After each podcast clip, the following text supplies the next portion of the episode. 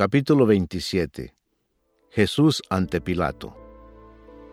Venida la mañana, todos los principales sacerdotes y los ancianos del pueblo entraron en consejo contra Jesús para entregarle a muerte, y le llevaron atado y le entregaron a Poncio Pilato, el gobernador.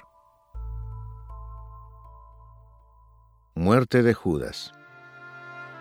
Entonces Judas, el que le había entregado, viendo que era condenado, devolvió arrepentido las treinta piezas de plata a los principales sacerdotes y a los ancianos, diciendo, Yo he pecado entregando sangre inocente. Mas ellos dijeron, ¿qué nos importa a nosotros? Allá tú. Y arrojando las piezas de plata en el templo, salió y fue y se ahorcó. Los principales sacerdotes, tomando las piezas de plata, dijeron, No es lícito echarlas en el tesoro de las ofrendas, porque es precio de sangre. Y después de consultar, compraron con ellas el campo del alfarero, para sepultura de los extranjeros, por lo cual aquel campo se llama hasta el día de hoy campo de sangre. Así se cumplió lo dicho por el profeta Jeremías cuando dijo, y tomaron las treinta piezas de plata, precio del apreciado, según precio puesto por los hijos de Israel, y las dieron para el campo del alfarero, como me ordenó el Señor. Pilato interroga a Jesús. Jesús, pues, estaba en pie delante del gobernador, y éste le preguntó, diciendo, ¿Eres tú el rey de los judíos? Y Jesús le dijo, Tú lo dices. Y siendo acusado por los principales sacerdotes y por los ancianos, nada respondió. Pilato entonces le dijo, ¿No oyes cuántas cosas testifican contra ti? Pero Jesús no le respondió ni una palabra, de tal manera que el gobernador se maravillaba mucho. Jesús sentenciado a muerte. Ahora bien, en el día de la fiesta acostumbraba el gobernador soltar al pueblo un preso, el que quisiesen. Y tenían entonces un preso famoso llamado Barrabás. Reunidos pues ellos, les dijo Pilato, ¿A quién queréis que os suelte? ¿A Barrabás o a Jesús llamado el Cristo? Porque sabía que por envidia le habían entregado y estando él sentado en el tribunal, su mujer le mandó decir, No tengas nada que ver con ese justo, porque hoy he padecido mucho en sueños por causa de él. Pero los principales sacerdotes y los ancianos persuadieron a la multitud que pidiese a Barrabás y que Jesús fuese muerto.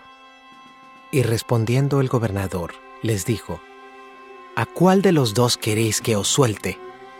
Y ellos dijeron, A Barrabás. Pilato les dijo, ¿Qué pues haré de Jesús llamado el Cristo? Todos le dijeron, Sea crucificado.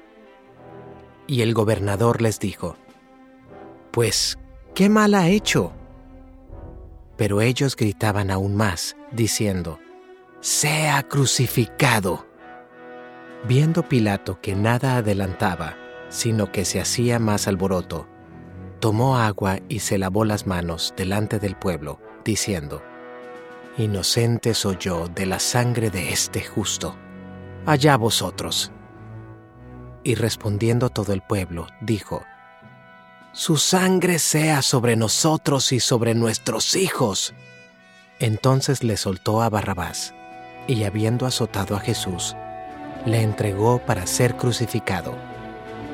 Entonces los soldados del gobernador llevaron a Jesús al pretorio y reunieron alrededor de él a toda la compañía, y desnudándole, le echaron encima un manto de escarlata, y pusieron sobre su cabeza una corona tejida de espinas, y una caña en su mano derecha, e hincando la rodilla delante de él, le escarnecían, diciendo, Salve, rey de los judíos y escupiéndole, tomaban la caña y le golpeaban en la cabeza.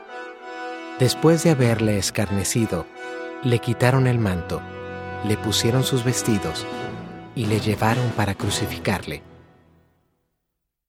Crucifixión y muerte de Jesús. Cuando salían, hallaron a un hombre de Sirene que se llamaba Simón. A éste obligaron a que llevase la cruz. Y cuando llegaron a un lugar llamado Gólgota, que significa lugar de la calavera, le dieron a beber vinagre mezclado con hiel, pero después de haberlo probado, no quiso beberlo. Cuando le hubieron crucificado, repartieron entre sí sus vestidos, echando suertes, para que se cumpliese lo dicho por el profeta. Partieron entre sí mis vestidos, y sobre mi ropa echaron suertes. Y sentados le guardaban allí, y pusieron sobre su cabeza su causa escrita. Este es Jesús, el Rey de los judíos. Entonces crucificaron con él a dos ladrones, uno a la derecha y otro a la izquierda. Y los que pasaban le injuriaban, meneando la cabeza y diciendo, Tú que derribas el templo y en tres días lo reedificas, sálvate a ti mismo. Si eres hijo de Dios, desciende de la cruz.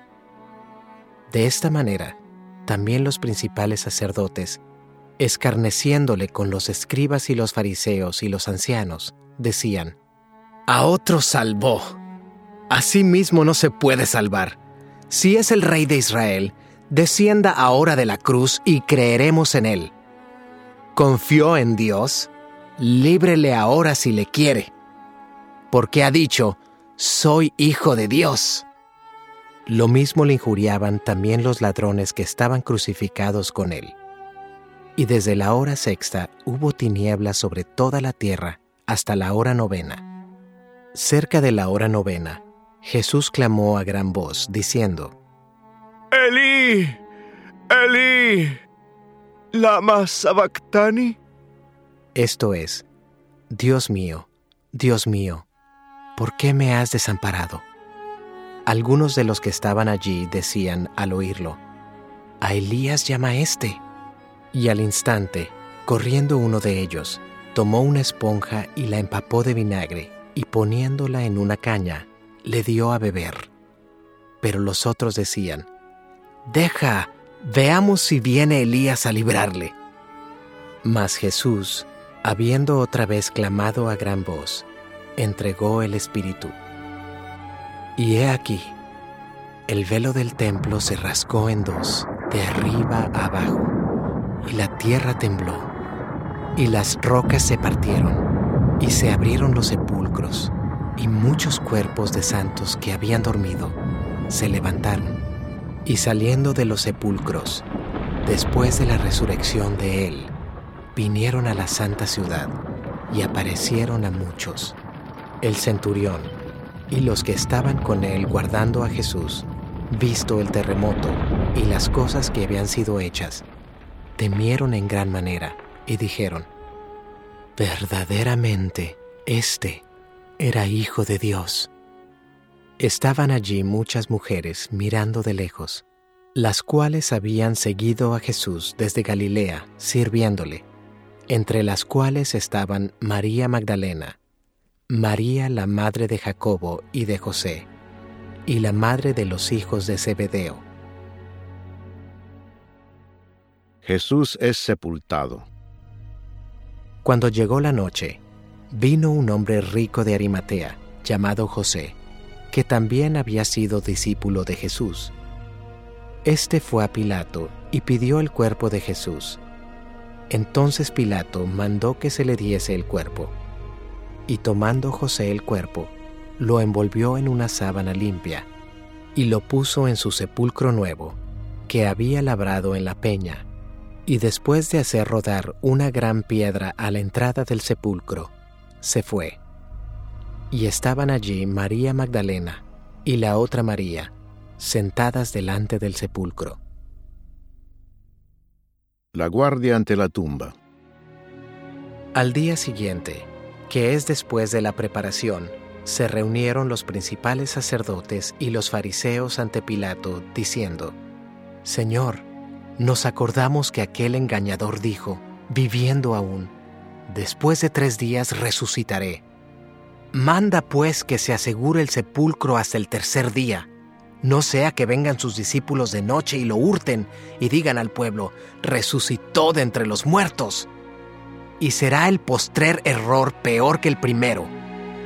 Y Pilato les dijo, Ahí tenéis una guardia. Id, aseguradlo como sabéis. Entonces ellos fueron y aseguraron el sepulcro, sellando la piedra y poniendo la guardia.